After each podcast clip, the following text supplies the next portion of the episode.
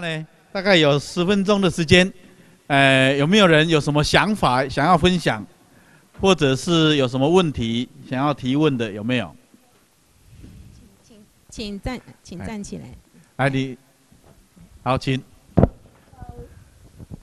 呃，刘老师，大家好。那个，我想要请问的，就是说，因为我发现我们，呃，台湾人对于所谓夫妻之间的那种肢体关系，通常是比较。害羞的，比较保守的。那我因为接触很多的那个西方的人士，所以我比较倾向于就是呃，有所谓的所谓的怎么讲，夫妻之间的那种肢体的接触。那我想要呃请教刘老师或者是师母，就是说呃你们这么甜蜜的多年的婚姻关系，有没有什么小撇步是促进你们呃夫妻之间的那种生活情趣这样子？好。这个拥抱其实对生命是很重要的，啊，在心理学上，拥抱也是一种治疗的方法，叫做拥抱治疗法，啊，所以很多人的生命出问题，是因为他缺少被抱的感觉，或缺少被抱的经验。所以呢，我觉得有些时候我们也应该要学习一些啊肢体的接触。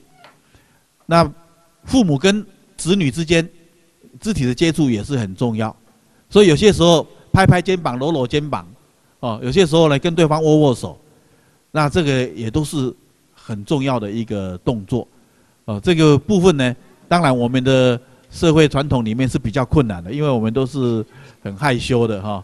那再加上说，哎，我们的父母很少这样做，所以我们自己也就很少这样做。那我在处理的个案里面。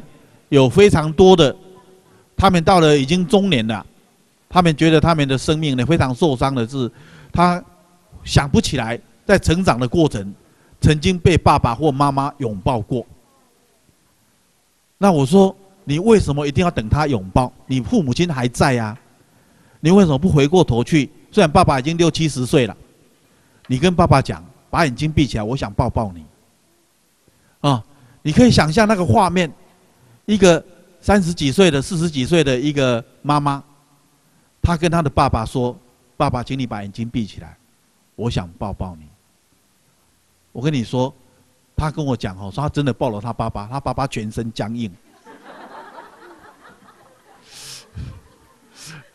但是呢，闭起来眼睛，眼泪掉下来。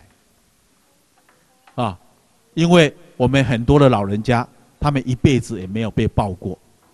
而他没有，他没有想象说，到他老年的时候，有一天，他的儿女会主动的抱他。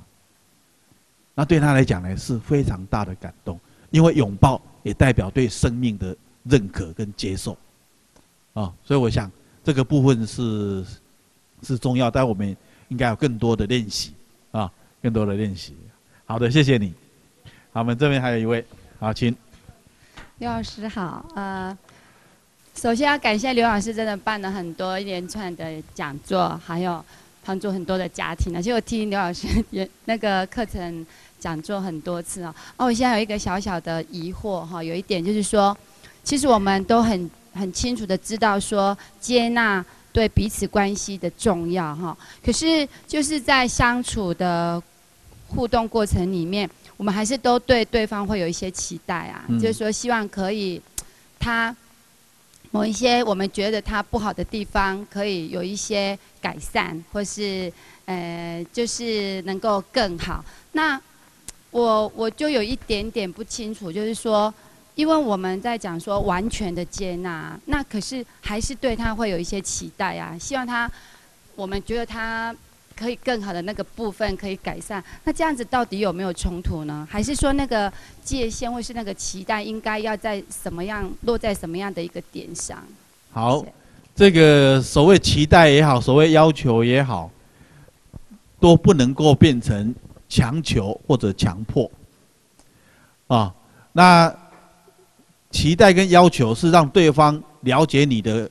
你的愿望或者了解你的希望，你渴望的是一个怎么样的生活，渴望是怎么样的对待，但是呢，对方他的能力多少，他的意愿多少，要由对方呢他自己来拿捏。啊，那意思就是说，当对方做得不够好，或者根本没有做到，你也不会对对方生气。啊，你把话讲出来，但是不强求，这样的话，呃，彼此的互动就会比较好。哦，其实不只是夫妻之间，对孩子也一样。哦，孩子很多时候觉得很痛苦，是因为妈妈常常要孩子呢听话。啊，一个五六岁的孩子听话有道理，为了孩子的生命发展。但是一个十几岁、二十岁的孩子，你叫他一定要按照父母亲的话去做，孩子就觉得他没有被尊重。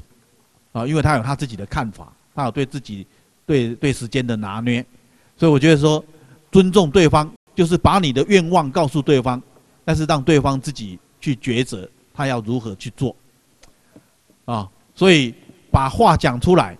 但是不强迫对方一定要按照你的话去做，那如果是这样的话，彼此的互动就会更好。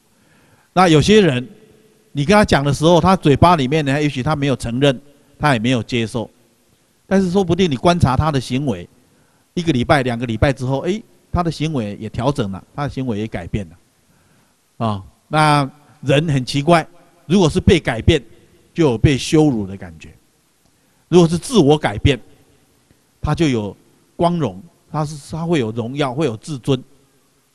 所以生命中，我们需要为彼此更多的自我改变，而不是去强迫对方改变。啊，那耐性是很重要。哦，这个接纳，要接纳对方不容易，因为一个人其实要最先接纳是自己。如果没有完全彻彻底底的接受你自己，要接纳彼此也不容易。好，谢谢你们，下一次见。